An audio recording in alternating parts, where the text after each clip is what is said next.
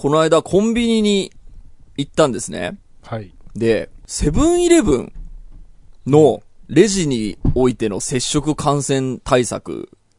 知ってます？あ、セブンイレブン？えわからない。すごいですよ。あのーはい僕がずーっと欲しいと思っていた、その電子マネーは何にするのかをこっちのタッチで選べるということああ、を。はいはいはい。あれ、セえーセブン以外でもなんかやってる気がする。えっと、やってるんですけど、これだけじゃないんです。えっと、現金に関しては僕ちょっと使ってないんでわからないですけど、はいえっと、レシートがね、こっちに向かって出てくるんですよ。ああ、はいはいはい。自分で取れっていう。セブンイレブンのやつ。うんうんうん。で、多分今ね、他のコンビニ見比べてみましても、うんセブンイレブンが今や、えーだけが今やってんじゃねえかなと思っていて、あの、僕は今ものすごくね、かい、あの、感動しています。あの、技術の、えーっと、技術というかちゃんとその、えー世の中に合わせるために対応が早いよね。対応が早い、アップデートして、で、僕本当に電子マネーに関してはいちいち Edy でって言って、ID ですか？いえ、 Edy ですっていう、このやりとりあー本当早くなくなれと思って、なんでこちらで選ばせてくれないのだっていうのをずっと思ってたのもあり、まあそれができるようになったっていうのもあるし、なんかすごくちゃんと、あのーなんですかね。やっぱりこの一年世にも渡りますこの新規感染症時代において、そのこの時代にどうやって合わせるかって言ってやっぱこう、動いた人たちがやっぱり強いなっていう印象は僕すごいありますね。そうね。あとまあ、それを投資できる体力のあるそうね会社から買っていくよね、どうしても。あれは、やっぱりね、お金かかるじゃないですか、その、物入れるのにも。うんそう、だから、ああいう時にそのすぐそっちに振り切ってね、あの、やれるっていうのはすごいなと思いましたよね。今、ポコポコそのね、店も潰れてきてはいるので。いや、でもね、意外と逆にそのね、街ウォッチングしてると、うんそのコロナ禍でも勇敢に、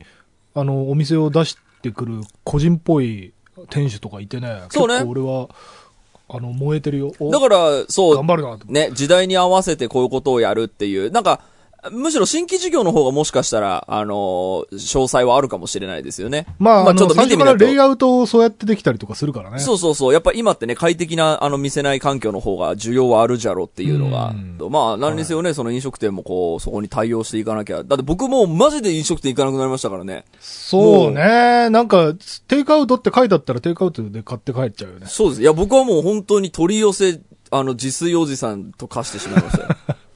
取り寄せばっかりだとなんか冷凍庫パンパンになる。パンパンです。いつもパンパン。パンパンで食いつぶして、で、昨日また大量に頼んだところです。ああ、そうか。いや、で、あの、僕がね、すごいずっとあの、最初の頃から応援して、あの、負けずに頑張ってくださいね、みたいな感じで、あの、テイクアウトで買い支えていた、うんあの、家の近くの中華料理屋も、えっ、と、この間久々に通っ目の前通ったんですけど、うんえっ、と、もう休業してました。あの、あー時短もクソもなく、多分だからまあ、はいはいはいあの普通におとなしくもう店閉めて、あのね、休業報酬もらう方がいいっすわっていうことで、そもそも営業してなかったですね。まあ、この時期ね、俺も結構いくつかのお店、そんなの見たよ。張り紙見た。うん。うんまあ、それも一つの選択としては、まあ、ただって開けてさ、お酒も出せずにさ、ねおお客さんも来ないんだったらさ、もう、従業員費とか、あの、食材ロスとかの方が無駄だもんね。本当にそうだと思う。うんだからね、これがだから、あのー徐々にそのね、復活してきた時に飲食店に僕がその消費行消費行動として戻るかどうかっていうのが、ねまあでも友達とは飲み行くだろうからな、友達と飲み行く時はまあ普通に飲食店行くと思うけど。いや、でもその、うん一回さ、このリセットされたというかさ、うん。飲みに行こうぜって気軽に誘えない時代に。一回なっちゃったじゃんうん。この状態からさ、あのーもう世界中が、なんていうの、コロナはなくなりましたみたいにならない限りさ、うん。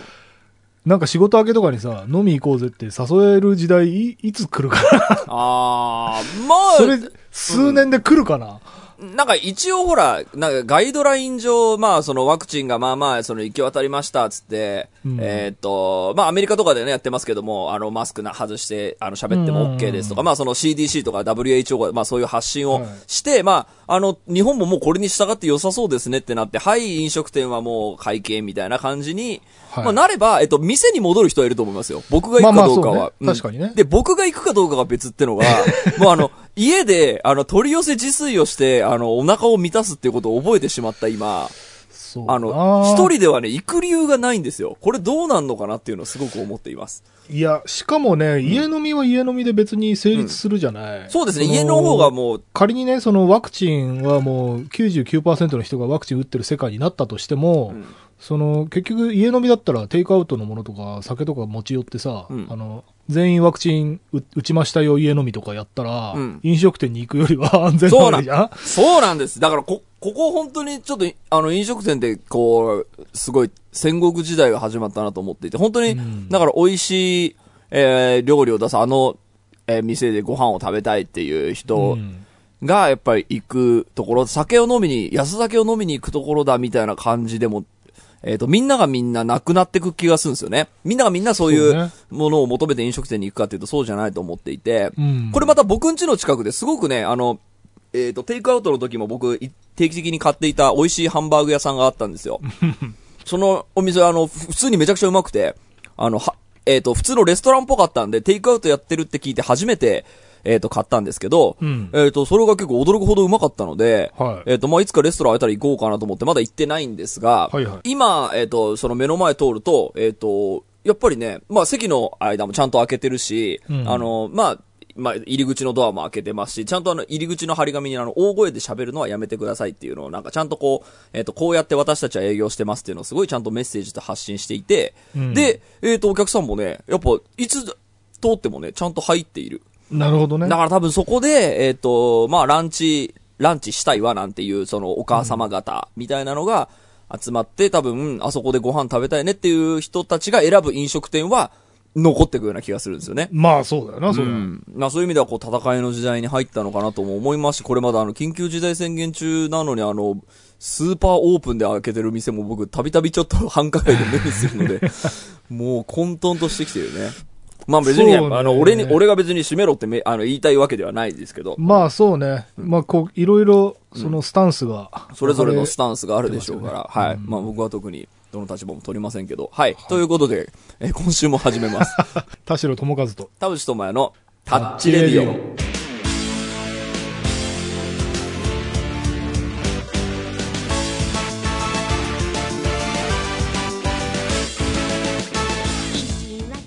改めましてこんにちは、田代智和です。改めまして、こんにちは、田淵智也です。この番組は作曲家田代智和とミュージシャン田淵智也がお送りする閉塞感ダハレディオでございますはい。えー、タッチネームヤマトからです。えー、私はとある俳優が好きないわゆるガチ恋勢です。最近、いつその方が結婚するかわからない恐怖に怯えながら暮らしています。一人の人に固執するからこんな気持ちになるのでは、好きなものや好きな人は、えー複数人いてもいいのではとも思うのですが、なかなかその方と同じくらい熱量で好きになる人ができません。好きなものに使うエネルギーを、えー100%その人に注いでいる感覚です。どうすれば、えー好きのエネルギーを他に分散させることができるでしょうか？というメールをいただいたのが、えー2021年4月26日なんですけど、えーこれを収録している、えー2021年5月23日のおよそ、えー3日4日前ぐらいですね。えー俳優の星野源、あ、俳優で歌手の星野源さんとですね、えー女優の新垣結衣さんが結婚というあの、はい日本をこう揺るがすニュースが、ね。で、まあで、この、まあ、この方が別に星野源だっていう、がファンだって言ってるわけじゃないですよ。あ多分、俳優がって言ってるから多分星野源じゃないんだと思うんですけど、はいあの、まあ、そういうことがあると。で、それがあってからやっぱりまあ当然、あの、いいっぱいそういう人いるだろうなと思って探したら、あの、記事にもなってましたね。えーっと、めでたいけど夕食を作る気がしない、えー、星野源さんと荒垣結衣さんの結婚、ロスの本音というかことでですね、これなんだ、現代 IS メディア、えっ、と、星野源ロスっていう、えー記事をね、書いてる方がいましたけど、まあ、うん。誰しもが多分あの日はあの話題を口にしな、しなければいけないような、あの、脅迫に駆られるぐらい大きなニュースだったと思いますけど、田代さんはどんな耳でご覧、あの、どんな目でご覧になっていましたか？いや、もう、SNS はもう大変なことになってましたね。阿部教官というか、うん。あの、いろんな人が、その、もう、絶対、あなた、何の、あの、関係もないだろうっていう 人、人もこう、おめでとうございますって、こう、友達の距離感なのか、ファンの距離感なのかも、からないもう、結構混乱が、そうね、だからなんかほら、あなんか今まで別に何とも思ってなかった人たちも何か言わなきゃっていう気になっていた。あこの人も楽器のこと気にしてたんだみたいな意外な発見もあって。そう、なんか、その、ガッキーってやっぱりスキャンダルのない象徴みたいに多分思われていたところもあるのかなと思うから、の、急にね、あの、まあ、逆に言うとそこにバレることなく結婚を発表したっていうのが見事な、あれだなとも思ったりもしますし、ただまあ、その、もともとね、その、えっ、と、まあ、ご本人たちの、えっ、と、発言によると、どうやら付き合ったのは、一回特番をやった。新春ですね、今年そうですね、あの、うん。逃げるが恥だが役に立つというあの大ヒットドラマのですね、えっ、と、特番を取った時に、えー再開した後になんちゃらかんちゃらっていう、まあ、ようなことを言ってるんですけど、なんかまあ、あのー一応その逃げるが恥だが時代の、あの最初に放送してた時にもなんかそんな噂聞いてなくもないなっていう、あの感じは、あのネット上でですよ、あの業界内では全くないですよ。はい。あのネット上でなくはなかったから、なんか、は発表された時になんだろう、あのーまあ、強がり目線で言うとそんなに驚かなかったと言いますか。あの、それは嘘。あの、驚かなかったのは嘘なんだけど、うんそういえばそういう噂もあったし、なんか、全くと言っていいほどなんか、あの、なんだ、俺漫画家のあの、清野徹さんと壇蜜が結婚した時の方が、そんなことある？って思ったぐらいだったよね。あれだよね、その、要は、組み合わし一緒に仕事してるっていう組み合わせを知ってるから、うん。意外じゃないっていうのはあるよね。その、うんこの人とこの人いつ、どこで知り合ったんだよ、みたいな、そうね。じゃないから。だから多分、あの、世の中の動揺の正体は、そういう意外っていうことだけでは語れないような気がしてて、で、あとやっぱり、その、あった、ガッキーロス、星野源ロス、えーっていうね、僕があの、えっ、と、感染症のあの、えー勉強するときに常にあの、指標にしているあの、峰宗太郎先生という方も、あら、新垣結衣のファンクラブに入ってる方だそうですね。しばらくは仕事が手につきませんわっていうことをね、あの、ツイッターで言ってましたけど、なるほど。はい。まあ、それぐらいあの大きなニュースだったと思うんですけど、その、ロスというものが、あの、どういうことなのかっていうのをちょっと僕、実はここ数日ちょっと考えていたんですね。はいまあ、もともとこのメールにあったように、その好きな俳優さんが、えー結婚してしまったり、えっ、と、恋愛が、あの、スキャンダルが出てしまうことで、ものすごく悲しむ人はいると。もやもやしてしまうと。まあ、で、えっ、と、それこそ、えっ、と、いや、ファン風情のお前がその付き合えると思ってたのおかしくないみたいな。お前が付き合える、付き合えるわけじゃないんだからショックもクソもないだろうとか、その人気者なんだから誰かと付き合ってて当たり前だろうっていう、えー、のありますけど、正論な？残酷な正論な？そうなんです。ただそれはね、残酷な正論ではなくて、正論でしかないっていうだけの話なんですよ。はい。で、ここから僕の今日、今週の話は、ということで今週も 30分間あなたの永続感を、ダハタッチ。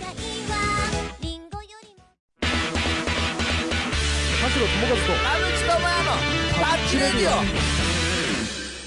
いや、あのね、今別に僕ね、台本が今、えー用意してるわけじゃないので、あの、好き勝手喋って、いい方向に行けばいいなと願いながら喋りますけど、はい。順序立てて今説明できないんで台本がないから、えっ、と、順序立てて説明するんで結論から先に言うと、はい。あの、何々ロスっていうのは、恋をしていたとか、私が付き合いたかったとか、結婚されてショックとかじゃなくて、えっ、と、想像してなかった世界線に行ってしまったことによる対応の遅れだと思うんですね。はい。わかります？これだから新規感染症と一緒なんですよ。はあ、そっか、友達と、えっ、と、飲めなくなる世界線考えてなかったわ。これどうするべっていう、あー、はいはいはい。まあ、あれだよね。うん。平たく言うと適応障害ってやつ、そうで。す、そうです、そうです。あの、うん僕ね、その話をしたくて、あの、何々ロスっていうのは僕あっていいと思うんですよ、だから。うん。あのー、だから僕も、えーっと、まあ、好きな芸能人が結婚した、うーん、アイドルが、あのーそれこそ恋愛しないさそうな感じのアイドルが恋愛スキャンダル出た時にすごいショックっていう人は、あのなんだろう、まあ、気持ちはわかる。多分僕も多分ショック受けるだろうなと思う、思うんですね。で、はいお前が付き合えると思ってたのかよって言われ、入れることになるし、いや、思ってない。お、そういうことじゃなくて、えっと、そのアイドルを応援している時の、まあ、いわゆる疑似恋愛は疑似恋愛ですけど、うん。その人が、えっと、交際相手がいないと、えーいないでいてほしいという前提の世界線にいたわけですよ。で、それが実はいましたっていう世界線にある日急にドーンっていっちゃうから、うやばいやばいやばい、何これ？対応したことない、対応したことない、どうする？どうする？うんっていうのが僕、何々ロスみたいな、はいはい。まあ、気がパニックみたいな。そうなんです。だから、あの、これ、これは僕は何々ロスっていうのは僕全然、あの、あっていい現象だと思うんうんですね。で、その、じゃあロスに対してどう、どう向き合っていくか、どうやって対応していくか、どうやって適応していくかっていうことうんに、えっ、と、人間力が試されると言いますか。はだから結婚した瞬間にそれこそツイッターにいろいろ書いてたり、俺はガッキーを、えっ、と、15歳でヤングジャンプで表紙を飾った時から知っていた、これ僕なんですけど、えっと言って、えっとショックだみたいなことをツイッターで書く、えっとガッキーが結婚したら俺も知りたいみたいな、今、えっと死ねばガッキーの息子として転生できるかもみたいな、まあ昔のあの め、あの、にちゃんくぐってる、にちゃんのあの名コピが昔ありましたけど、あの声優さんのファンの方がね、あの結婚した時に今死ねば息息子になれるかもみたいな、えーまあその話は置いといてですね、あの、その日の、えっ、と、ショックを言葉にすることっていうのは、あのー全然言葉にすることは結構なんですけど、それがイコール、えっと、一生その気持ちが続くわけではないと思うんですよ。それをだんだん受け入れていくっていう過程がその後に必ず来るはずで、うんうんうんそれがだから適応していくっていうことなんです。だから、全く予想してなかった世界線に行ってしまいました。だから、この世界線にあなたどう対応していきますかっていうのを、えっ、と、か、えっ、と、それに向かって正しく、えー考えて正しく決断をしていくことの方が大事で、うんだから、そのロスになった瞬間にショックだとか恨み節だとか寝込むみたいなのは僕全然いい現象だと、ちょっと今回のニュースを見た時にすごく思ったんですね。まあ悲しんでるっていうことはあれだよねだから、うんそのロスでいうとペットロスとうん。比較すれば本当にまさにそのあの愛する家族がいなくなってしまったっていう感じそうです、そうです。だからそれでねしばらくその喪になんていうのかなその服してうん。でまあいつかね生きる力を取り戻すって、まあ、しばらくはだからこうねあのダウナーでもしょうがないからっていううん。で、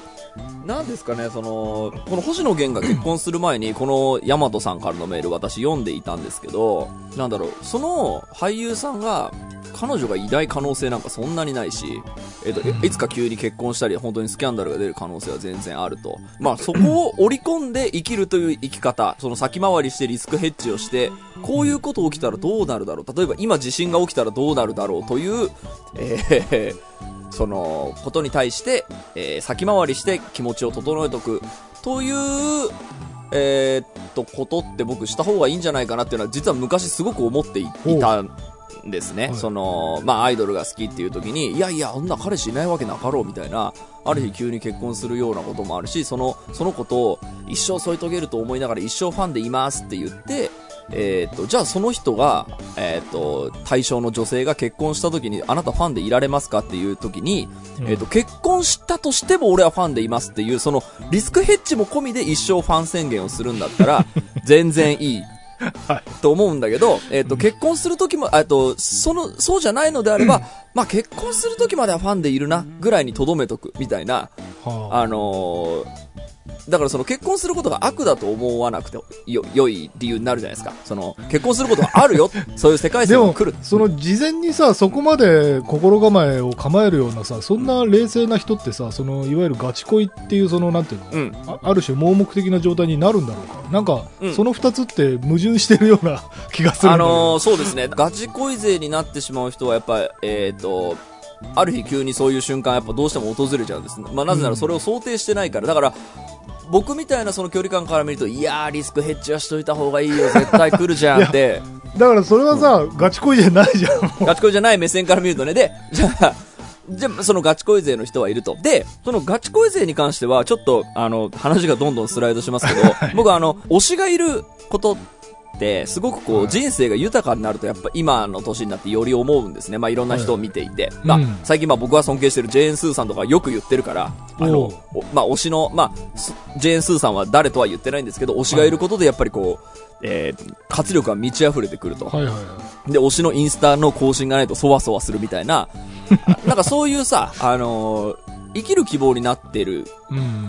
のはすごくいいことじゃないですか。はいガチ恋勢という、まあガチ恋勢というか、まあそのめちゃめちゃその、えっ、と、ファンの人たちが、まあ、あの、間違ってもその付き合えるとか、あの、なんだろう、家を特定して、家をに押しかけたら、あの、付き合ってくれるとか、絶対思わないでほしいですけど、あの、思うだけは僕全然、あの、自由じゃないかなと思っていて。まあ、だから、それって要はあれだよね、まあ、星野源さんで言うならば、そのイマジナリー星野源をい心の中に飼ってる状態なんだと思うんだよ。うん。なんか、その役者さんは特にそうなんだけど、ドラマとか映画の中での役とかも込みで、うん。ギュッて心つかまれちゃう瞬間があるわけじゃない、はいはいはい。で、そっから多分、私とあの人のスト脳内ストーリーをうん。踏んでいく中でガチ恋になるんじゃないかなと思うんだよ。はいはいはい。その、例えばあの、ほら、アイドルうんこしないセオリーと一緒で、なんか、その、自分にとって都合のいい、うんその、なんていうのかな、えっ、と、バーチャル星野源が、うん。多分、うん。いたのに、うん。その、えっと、そのクローンの元である、そのリアル星野源が結婚するから、うん。そのパニックになるんじゃないかなと思うんだよね。はいはいはいはいはい。で、その頭の中にいた、飼ってたそのバーチャル星野源を、うん。汚さないでみたいな感じなのかあーなるほどね。なっていう。だからその、ガチ恋勢の方のその頭の中というのは、えーっと、多分その、付き合ってるとか、その、彼女がいるかもしれないとか、結婚するかもしれないって多分ほぼ思ってない。いや、でも多分ね、常識としては分かってると思うんだよ。はいはいはいはい。その、だからアイドルだってうんこするって常識としては分かってると思うんだよ。だけど、そのイマジナリーうんフレ、あの、ガチ恋の時に、はい。そこら辺を無視する多分回路があって、うん。で、無視してたのに、急に現実を突きつけてくるから、うん。そのうんこするっていう現実を突きつけてくるから、え、ちょっとそういうのやめてくれるってななるんだと思うそう、だ僕だから、あの、仮に結婚しても発表したくない理由は、あの、なんかなんだろうな、えっ、と、なんかそういうところに実はちょっとあって、はいはい。なんかやっぱりさ、あの、あ、この人も人の子なんだって思われるのってさ、あんま誰のプラスにもなんなくない？あバのン、ドマンもうんこすんのかって。そういや、だからさ、バまあ僕僕別にあの、そんな大した立場の人間ではないですけど、あの、別にさ、私生活なんか、おめえに教えなくていいし、その、えっと、知られたくもねえし、要は、はい。その、まあ、これはまあ5年、10年前ぐらいの僕のマインドですけど、その、結婚を発表するとか付き合ってるのを発表、あの、公言するっていうのは、まあ、あのなんだろう、それは普通に悪いことしてるわけじゃないんだから発表してもいいやと思うのも半分、でもなんか結局、あの、街中で堂々と手を繋ぎたいだけではってちょっと思ったりするところもあまあ、あとはそのスキャンダルで、あの、週そうね。刊誌にすっぱ抜かれるよりは前にあ、自そう分で言う。そうそう。だから今ってその、なんだろう、スキャンダルが先行してしまう、えーっと、世の中に昔よりかはなってるので、うん。あの、じゃあ結婚するときは、いやー、これちょっと発表した方が後々楽かな、みたいに、うんうんえーっと、ちょっと天秤がちょっと稼いでしまうみたいな感じは、まああると思うんですけど、あの、そもそも、えーっと、別になんだろうな、言う必要ないっていう、えーまあ別に言う義務はない義務はないから別に。週刊誌とかのそういうことがなければ別に全然言わない世界もありそう。そう。得たと思だから実は、えね、結婚してましたとか、実は子供がいましたっていうのって、いや、だって別に言う必要ないでしょっていうのは、僕は別に今でも思っていて、で、その、えーっと、例えばファンと推しの関係に対して、その実は、こういう世界線もあるのかもっていうのって突きつける意味正直ないと思うんですよね。うんだって、えっ、と、その世界にいさせてあげることで幸せになれる活力はみなぎるって人もいいるわけで、まあ、必ずしもですけど、僕はどっちの立場を取る、えっ、と、わけではないですが、うん。発表しないって、まあもちろんその、僕は彼女いませんとか、僕は結婚、えー一生しませんとかって、その偉そうに言うことはないですが、けどまあ、あの、ちょっと話を強引に戻すとですね、はい。まあ、星野源さんと荒垣結衣さん結婚しましたよっていう時に、まあ、みんなどんな感情がね、芽生えているのかなと思って、あの、まあ、ネットもリサーチしたり、はい俺だったらどう思うかなみたいなことをちょっと考えたりしたんですけど、うんまあ、何個かあると思うんですよ。その、はいその中の一つで、いいなって思った人いると思うんですよね。いいなってどういう あの、なんて言うんですかね。あの、芸能人は芸能人と結婚できていいなっていう。ああ、単純なそういうあれか。そうそうそう。なんか、羨ましい的な。羨ま、な、俺もなんか、こういう、えー、華やかな人と結婚できるような、えー、可能性があるのに先を越されたな、みたいな。でも、そういう、なんだろう、うん。それこそさ、その、リアル目線で言うとね、本当に、その、本当にただの一般市民がだよ、荒垣結衣と結婚したらさ、もうセキュリティ面とかさ、うん。日々の暮らしなんかさ、もう大変な、もう厳重大変だよ体制にしないと暮らしていけない本当だよ、分かってくださいよ。わけじゃない？そうですよ。その、だからさ、そのさっき言ったイマジナリー恋人みたいなのが、まさにその、俺が思ってることで、うん。想像の世界ではうん素敵な暮らしかもしれないんだけど、うん。現実に考えたら、うん。あの人をうん。奥さんとして暮らしていくっとしたら、うん相当毎日いろんなことに気を使って、あの、一生生きていかなきゃいけない、ね。理屈っぽくなってきた。うん。わけじゃない？うん、そうね。その覚悟あなたにあるのってことだよね。その、ガチ恋とかガチ結婚っていうことで言うとさ、そうですね。まあそう思う。そうん。リアルに芸能人と付き合うとか結婚するってどういうことかっていうのが想像が及んでないところがまさにイマジナリーな感じだなって思ってて、都合のいいところだけ、その、うんなんか朝起きたら隣に楽器がいいんだぜみたいなツイうんートいっぱいあったけど、はいや、それだけじゃないぞっていう、その、朝だけじゃなくて昼も夜もうん。家の中に楽器がいるってさ、どんだけそのセキュリティとかその、気をつけなきゃいけないんだっていう、そうね結。構ピリピリした暮らしになるぜ、普通の人が。そうね。だから、多分ね そんなだから、うんやっぱり星野源クラスじゃないと、うん。その、お互いに、その、そういうことも分かってるし、うんちゃんとセキュリティとかもしっかりして、うん。あの、暮らしていこうねって覚悟があるわけじゃん。そうね。うん。そこに自分が取って変わるっていうのはちょっとね、不可能な気がする。不可能。いや、だから、その、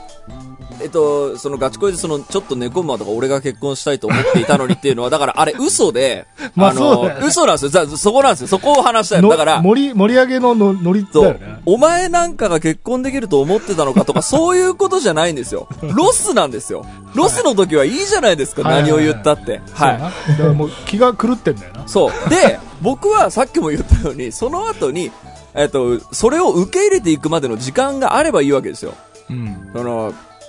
それだってもう新規感染症だって大地震だって一緒ですよ。今まで想像し得なかったその世界線に入った時に、そこをどう受け入れていくかっていうことをね、その、大事じゃんその、なんとかロスっていうのをね、えー例えばじゃあ星野源ロスですっていうのを、その、星野源と結婚できてると思ってたんですか？あなたみたいな、そんなね、安っぽい言葉で片付けないでほしいですよ。まあそういうことじゃないよね。その人にはその人の問題があって、で、その人はききっとその後やがて受け入れていくんですよ。はい。はい。いや、俺あとね、うんその、このカップルに関しては、ずるいって感じが、ずるいっていうのは、うんえっとね、いい意味で、うん。こんな完璧な組み合わせないじゃんっていうそうねうん意味でね。で、あの、やっぱり芸能ゴシップってさ、うん友達の間とかで語りたくなるようなうん。ものってあるじゃん。うんその例えば応援し好きだったその女優が、うん。なんであんななんかもう顔だけイケメンだけど遊び人っぽいあんな男とくっついちゃったんだよみたいなうん。文句を言うみたいなところまでもその消費のはいはい。一つになるんだけど、んその星野源と新垣結衣だと、うん。なんかうーんなんか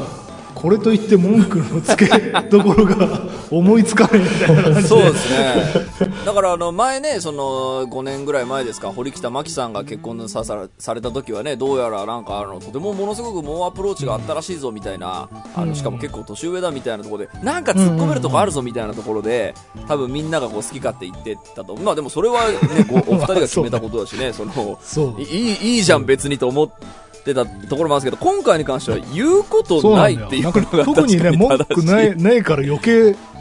あの、ロスみたいな、そういう感じがあるね。うん。あ、でもそうかも。よくできすぎてるから、何も言うことがなんさすぎてロスなのかも悲しみの、その、拳の振り下ろし場所がないみたいな。そう、だから、その、ロスの正体も、だから、えっ、と、だから、なんとかロスっていうのは、どんな時にも起こり得るのだと、いうことがなくたってロスは起こり得るのだっていうことを、今回証明してくれた気がするんですよ。なんか、こう、お似合いの二人じゃん、もうベストカップルじゃん、これ以上ないよって言った後に、点々点っていう、うんその、そういうロスだよね、今回。そうねこれ、そうですね。今回は新新しいロス。そうね。だから今回だから文句が出ないっていう。だ、だって別にね、お二人とも別になんだアイドル的なことを言言ったり、なんか僕は彼女いませんとか彼氏いませんとかって言ってるわけじゃないねだって、ガッキーだって普通にもう特に言う32、なんか2歳とか3ぐらいだもんね。ちょい、ちょいだねだ別に全然、その、なんか、うん。うん。いや、だからね、その、これ、だから、今回はさ、じゃあこの最初にもらったメールの人がさ、星野源じゃなかったからすごいほっとしてたりすると、するんですよ、こういう人は。あの、今回、その結婚したこの世、世間を騒がせてるこの人が私の推しだったらどうしようっていう恐怖を今回いろんな人が抱えたと思うんですね。星野源が結婚することによって。で、ただ、その時は来るんですよ。あの、その時は来ると思って、まあ来ると思って生きろってことはないですけど、あのー来た時に悲しいとか、えー悔しいとかって言っていいんです。まあそうね。ロスですとか、えー何も手につきませんとか言っていいんです。言っていい。で、その後に、じゃあどうやって対応していきますかっていうことを、えーっと、私はすごく期待したいと思っています。このメールの人にですね。あの、だから、この人がし、あの、幸せなまんま、えっ、と、いわゆるその、えー推しの、その俳優さんが、えっ、と、いや、結婚も公表せず、まあ、なんなら一生結婚しないっていう世界線もあるでしょうから、えっ、と、この人を悲しませることをしないっていう、あの、なんだろう、この人が、えー理想としている世界線で、すえー週刊誌にもすっぱ抜かれないので、この人は知る由もないまま一生得るっていう幸せなまま終えられる世界線もあると思うので、えーまあ、その通りにいけばこの人はきっといいでしょう。だけど、えっ、と、そうじゃないことはあるんですよ。その、人はやっぱり結婚したいとか、そのそろそろ結婚かなっていうのがやっぱりどうやら適齢期というものはある生き物だそうなので、えっ、と、する人はするんですよ。スマップだろうがなんだろうが。そう。で、だからその時に、えっ、と、ちゃんと、えー、いや別に恨み節をめちゃ言うでも何でもいいんですけど、あの、私をこんだけ好きにさせてるとか、全然言っていいんですけど、だからロスの間は何やってもいいです。迷惑さえかけなければ。まあ、あの、誹そうね謗中傷はダメですけど、あのはい、誹謗中傷とか、あの、カミソリレターとか、あの、そうねね、事務所に押しかけるとかネットは匿名じゃないううのはダメですけど、そうそう、悲しい、悔しい、あの、動けない、えー仕事が手につかない、仕事行きたくない、全然いいと思うんですよ。いいと思うよ、それは。うん。それはいいと思うんですよ。だから、なんとかロスっていうのをちゃんと、あのこう、もっと、なんだろうな、こう、一般性のあるものに、その、よりなっていくといいなと思い、思いました。だからね、大事にしてたものが失って、まあ悲しいとかね、その、気分が落ち込むとか、まあ、うん。一般的な感情だからね、全然いいんじゃないかなと思いますけど。デラさんなんかありますか？いや、まあ確かになんかもう、完璧すぎて言うことないっていう印象は確かにあって、でもなんか、あれですよね。が、ガチ恋勢っていう風にあの、リスナーの人のメールにそもそもありましたけど、が、はいはいガチ恋勢って、まあこ言葉自体は最近の言葉だと思うんですが、うんうん。なんか、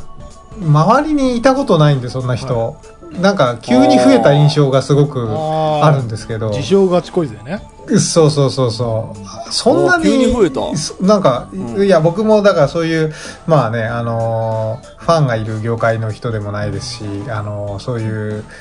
なんかそ、存在自体になんかあんまりこう、なんでしょうね、ないんですけど。いや、その、だから、ガチ恋の定義も、僕結構なんかね、いろいろあるような気がしてて、あのー、カリスマ誌みたいなものとか。その本当に恋人気分っていう人もいれば、あとはもうなんか、その人生の中での付き合いが長すぎて、もうソウルメイトとか親友みたいなものとか、いろんなパターンがあるような気がしてて、ガチ恋っていう言葉になんかいろいろ吸収されちゃって誤解を招いてるそういうことか、そういうことか。ところもあるけど。そうね。なんかもうガチ恋、そうガチ恋ってもうメンヘラ、イコールメンヘラみたいなことしストーカか。ーみたいな感じそうそうそうそうそう。ってわけではないってことね。あそうね。あガチ恋って、だ僕はよくそのタッチレディオで、タッチレディオでも言ってるガチ恋は本当に無理っていうのは、あのー いわゆるそのストーカー的な。やつですよね。その、何をどうやっても無理なんだから、ふざけんじゃねえぞっていうのは、その、僕のスタンスとして、これは多分揺るがないものでいわゆるもう、はあると思います。むっちゃで適応障害的なレベルのやつね。えっとうんはいはい本当に家まで押し付けちゃう押しかけちゃうとか、うんそう、あの、そういうのは本当に、あの、すごく僕はなんかこう、人間っていい人多いなっていうミドルエイジにようやくなれたのに、多分そういう人が出てくると、本当に俺人間不信になると思うんで、あの、そういうの嫌だなと思う。まあまあ人に迷惑をかける行為だもんね。なはい、迷惑をかけられれるの本当に嫌なので、まあ、それはいいとして、えっ、と、で、えー僕が言っているそのガチ恋勢っていうものと、えっ、と、普通に何も迷惑をかけない、本当に恋をしている。うんで、実際それが、えー恋愛が発覚したり結婚が発覚したら、普通にショックだ、め込んだっていう人は、僕、僕の中のカテゴリーではガチ恋に認定しなくていいまあだからような気もしています。ーでもほら、そうそうねガチ恋、その、だからこれ言葉の定義の問題になってくるかもしれないけど、その、シャイで告白とかはできないけど、一方的にずっと好きでしたみたいなことはあるわけじゃん。人の気持ちとして。うん。で、そしたら、あの、あ、恋人いたんだ、みたいなことだよね、要は。うん。だから、うんそれは普通にショック受けて、まあ、当然というか、まあ、うん。まあそうだよね。うん。片思いっていうんじゃないの？そそうそうそうれは単なる。ああ、はいはいはい。はいはいいや、だからさ、このメールの人もね、まあさ、いつその方が結婚するかわからない恐怖に怯えながら暮らしていますと、えー、その好きなものに使うエネルギーを100%その人に注いでいる感覚ですということなんですけど、これはどうなんでしょうか？えっ、と、ガチ恋税に入るのでしょうか？でもまあ、まそうねあでも難しいな時間とかなんだろうお金とかエネルギーを全部その人に100%注いでんならそうかまあそうか。ガチ恋か、うんまあだからそれか崇拝？うん。あ 信仰に近い僕はね、ただ、ただ単に、いや、ただ単に僕はジェーン・スーさんの言葉で言う推しでいいような気がするんですよね。ああ、そうだよね。はいはいはいはいガチ恋っていうとちょっとやっぱ単語がちょっと重いんですよね。まあ、ぼ僕の勝手な認識ですよね。ガチ恋という単語に対する僕の勝手な。うん、あのー確かに。でもだ、だんだんこう単語ってこう、パワーをこう、うんなんですよね。うんあの、昔はきゅ、もうん。う、なんかその、極端な、うん。もう行き着く先のもう一番こうエクストリームな表現だったのがだんだん薄まってくるから、多分ガチ恋も薄まっちゃって、うん今その、いいわゆる推しも含めたそうだからねもそれこそ例えば推しの笑顔の自撮りを見て今日も一日頑張れるっていうその自分のエネルギーとしてこうフィードバックがあるパターンと、はいはい。そのうん。例えばね推しのイベントがねあの週3でああってもう仕事を、うん。そのもう上司に怒られてでも有給取りまくって、その推しのイベントに100%し出現しなければならないみたいになると、うんうん。ちょっとその生活に支障をきたしてくるでしょ、でそこの違いってすごい大きいと思うのね、なんかその笑顔のインスタ一発で今日頑張れるっていう人と、その自分の生活を犠牲にしてでも、えーもうその追いかけてしまうねそれどっちも多分その推しとかガチ恋って言えると思うんだけどだいぶ生き方がうん違う、違います。いや、それはね、うんまああの、名称を分けた方がいいです。それはね、奴隷ですよ。信者ビジネスとか奴隷でしょ。だって、あの、僕のために来てくまあ、れるよ、ねだからさ、でもそれをさ、そのタレントの方がそこまで言わなかったとしても、勝手にそうなってしまうファンも多分いると思うんだよね。全部行きたいって。タレントの方がさ、うんいや、全部来なくていいからね、無理しなくていいよって言ったって全部行きたいっていうファンもいるじゃん。あのーでも、それは、えっ、と、なんだっけ、それこそデラさんが紹介してくれた本ですよね。何でしたっけ？あのーえっ、と、アイドルを追っかけてる人とかの、あの、浪費図鑑か。浪費図鑑とかに書いてましたけど、うんやっぱりあの、そのすべての、えっと、収入をその推しに使うために、まあ、職種を選ぶでありますとか、えっと、っていうのって本人の自由で、それで、えっと、じゃあ食費削ればいけますわとか、えっと、移動を夜行バスにすればいけますわとか、あの、それってその人の、えっと、選択だって、それ、その人が幸せだったらさ、別に、えっと、食べるものが安くたってさ、えっと、職種が、まあ、例えば、なんだろう、深夜のバイトだって別にいいわけじゃん。で、それは本人のその、押してる間の、なんだろう、えーっと、うん自由と言いますか。で、それで、あのーなんだろう、幸せな気持ちになってるんだったら、あの、まあ、借金するとか、薬にに、あの、なんだ、薬を打つとかわかんないけど、なんか、あの、人間の道から外れてくるとね、あのーちょっと、はい良くないなと思いますけど、そ、そこまで言ったら僕、ど、なんだろう、奴隷の、あの、もっと悪いバージョンでいいと思うんですけど、病気だよね。それは、うんそうです。で、そこまでいかない限りは僕は普通に推しでいいと思うんですよ。単語としては。あの、いいじゃないですか、その、えっ、と、短い時間で、えっ、と、多くを稼げるような、えっ、と、職種にするとか、そこのために資格を取って、えっ、と、そういう土日は絶対休める会社に就職するとか、その、なんでしょう、えっ、と、推しがに、えっ、と、エネルギーを注ぐことで、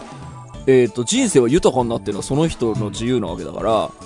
で、それは僕、ガチ恋税って言わなくていいような気はしますけどね。どうなんでしょうかしら。いや、まあ、でも、意外とこれ、宗教的な話になってくるかもしれない、もしかしたら。ね。いやいや、なるとその思いますよ。信仰もさ、えっと、もう生活を、そのまあ、冷静な第三者から見たらね、生活を犠牲にしてまで信仰してるじゃんみたいなことってあり得るじゃない？あの例えば週末にまあね。うん布教活動にこう、ね、あの時間を使ってあの家のことをないがしろにしてるとかっていうこともきっとある、あり得ると思うんだけどでもその信仰の重さとかその割く時間とかってそれこそ自由人の自由じゃないで、そこまでいったら奴隷なのかというとそういうわけじゃなくて本人は、その信仰してるものに対して時間とかエネルギーとかをお金とかを使うことを良しとしてるわけだから、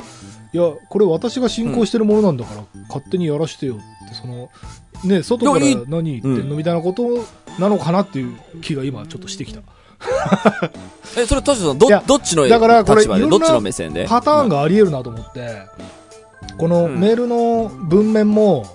あの、これだけではちょっとね、判断ができないなって思った。判断ができない。そう、本当にガチ恋なのか、その推しなのか、えっ、と、ストーカーなのか、のかそこまではちょっと判断、信仰なのか確かに判断できない。その、えっ、と、生活がどうなのかとか、えっ、と、み、心が満たされてる感じがどんなもんなのかとか、えっ、と、抱えている恐怖がどんなもんなのかとか、えっ、と、結婚したいとか、えーっていうのがどれぐらいなのかとか、あの、全部ちゃんとリサーチしたら、あの、名前は、あの、カテゴリーはも、もうちょっとね、明確になってくる気がするんです。で、その、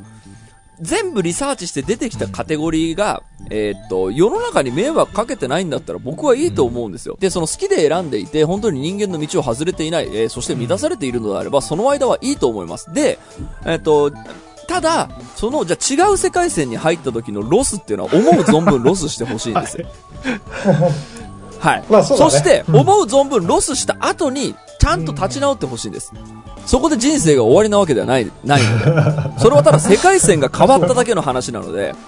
だから、えっ、と、その、コロナが来たおかげで、とえっ、と、飲み会ができなくなったから死ぬってわけではないじゃないですか。飲み会ができないならリモート飲み会があるかもしれない。じゃあ距離を取ればもしかしたら、えっ、と、話せるのかもしれないとか、えっ、と、ちゃんとそこに対応して適応して、えっ、と、アップデートしていけまあ、ばいいわけじゃとねないです、か。あの、行き詰まった時に新しい趣味始めるっていうのはね、結構これいいらしくて、うん。あのーなんかね、それこそほら40代とか50代とかでさ、今までやったこともないジョギングを始めましたとかさ、で、意外とそれでさ、なんか60代で初めてのフルマラソンに出ますみたいな人いるじゃない、世の中に。あのノリって結構、俺、なんかみんなに使える方法なんじゃないかなってちょっと思うんだよね。なんか自分が若い頃は、その、50代で大学卒業しましたとか、なんか60代で初めてマラソン出ましたとかって、すげえって何者だよとか思ってたけど、でも自分もなんかこう年取ってきたら、なんかもし本当に行き詰まったら、あ、ちょっとやったことないことやろうとか、こ心残りだったことあれやろうみたいな感じで、ちょっと視野を広げるというか、なんか、あの、動ける場所を増やすというかね。で、意外とそれがさ、生涯のこう趣味になるかもしれないし、そうそうそうそう。だ例えばね、俳優を推してました。その推しの俳優結婚しました。ロスです。で、えっ、と、やっぱり裏切らないのは、えっ、と、小動物しかいないって言って、今度小動物になの、えっ、とう、ん愛好者になるとするじゃない。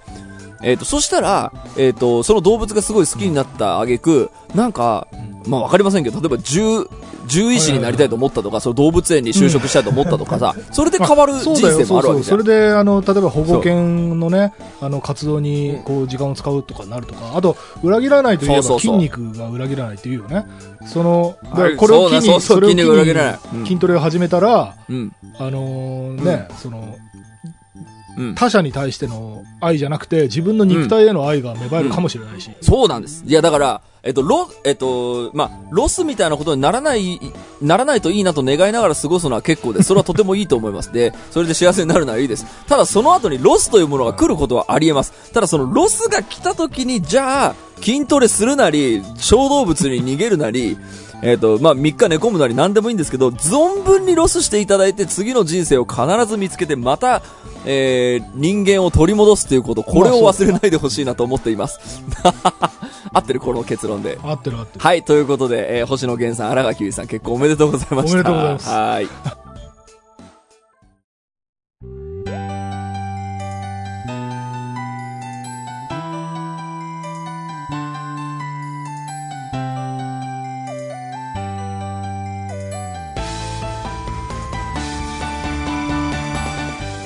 はい、エンディングのお時間でございます。今週もありがとうございましたあ。りがとうございました番。組のご意見ご感想はブログのメールフォームをお寄せください。番組で話してもらいたいこと大募集でございます。えー、e メールアドレスはタッチレディオアットマーク Gmail.com、tacchiradio アットマーク Gmail.com でございます。オフィシャルツイッターの方もぜひチェックしてくださいということで、こう、触れざるを得ない、あの、話題だったなと思って、今回のその結婚まあ、タイミングはね、うんで、そのやっぱ矢先にやっぱりね、ロスを抱えてる人がいて、やっぱ見てみると、やっぱりあの、大人計画にいた時から星野源をすごく応援していた人とかのエピソードとかもたくさん出てきたんですよ。だそりゃロスになるわと思いましたよ、だって。うんで、その、えっ、と、大人計画の時から応援していた、その、星野源があれよあれよという間に歌手デビューしたらめっちゃいい曲書いて、で、あれよあれよという間になんか、あの、俳優でテレビにも出るようになって、で、なんか紅白にも出て、で、まあすごい僕、あ、私の源君がこんなに大きくなってみたいな感じだったら、その、その後に結婚が来るっていうので、そらロスにもなるでしょうよ。と思ったので。うんだからさこのそのさっきの話にちょっとも立ち戻るとそのガチ恋っていろんなバリエーションあるんじゃないかっていう中にさその親心とか、なんかそのね。なんていうの？こう兄弟の上の気持ちみたいなのとかいろいろうん。そそういうのもあるかなと思ってて、はいはいはい。そうだな。例えば俺がなんかあのアメリカ留学するっつって空港で母親があのその後ね泣いてたっていうのを友達に聞いて。あそのなんかほら別にさ死ぬわけじゃないし、なんていうの？いいことなわけじゃん、ー子供がなんかこう羽ばたうん。たくって別にうんうん。何も ネガティブな要素ないんだけど、はいはい。もうなんか後で聞いたら、うん。もう息子は死んだつもりであ 心の整理をしたとか言っう。てそう。そんな大げさなことなのって思ったけど、うん。多分そういう親心とかなんかそそういうことなんだと思うんだよそうだね。のうんうん。なんとかロスっては。いはいはい、そうね。もうどうしようもない、その周りがいくらロジックで、うん。いや、それいいことなんだから何悲しんでんだよとかって言ったそうそうそうそうそう。って止められそうなん、ない、止め、だから止めなくていいんですよ。ロエモーショナルなものだロスは止めなくていいんです。皆さん覚えておいてください。存分にロスしていきましょ でもそれ、俺の母親の理論で言うと、星野源は死んだことにするしか違う違う。死んだことじゃないんだって。処理ができいない。、やでもまさに、その、親心だと思うんですよ。大人計画から応援してた人はね。そう、ん。だから、あの、嬉しい、こん、あの、私が、だけが応援してた玄君がこんなに、あの、国民に愛されるようになった。けど、ちょっと悲しいよねって、いいじゃん素敵じゃないですか、それ。そうな。で、思わせる、思う、思う分にはいいじゃんね。いいことじゃん,、うんそんなにこう応援とかしてたり好きな人がいるっていうことはね、素敵なことだよ。そうですよ。そうですよ。これからも星野源はいい音楽を届けてくれるでしょう。夫婦を超えていきますよ。さあ、ということで今週はここまで。お相手は田代智和と。田淵智也でした。また来週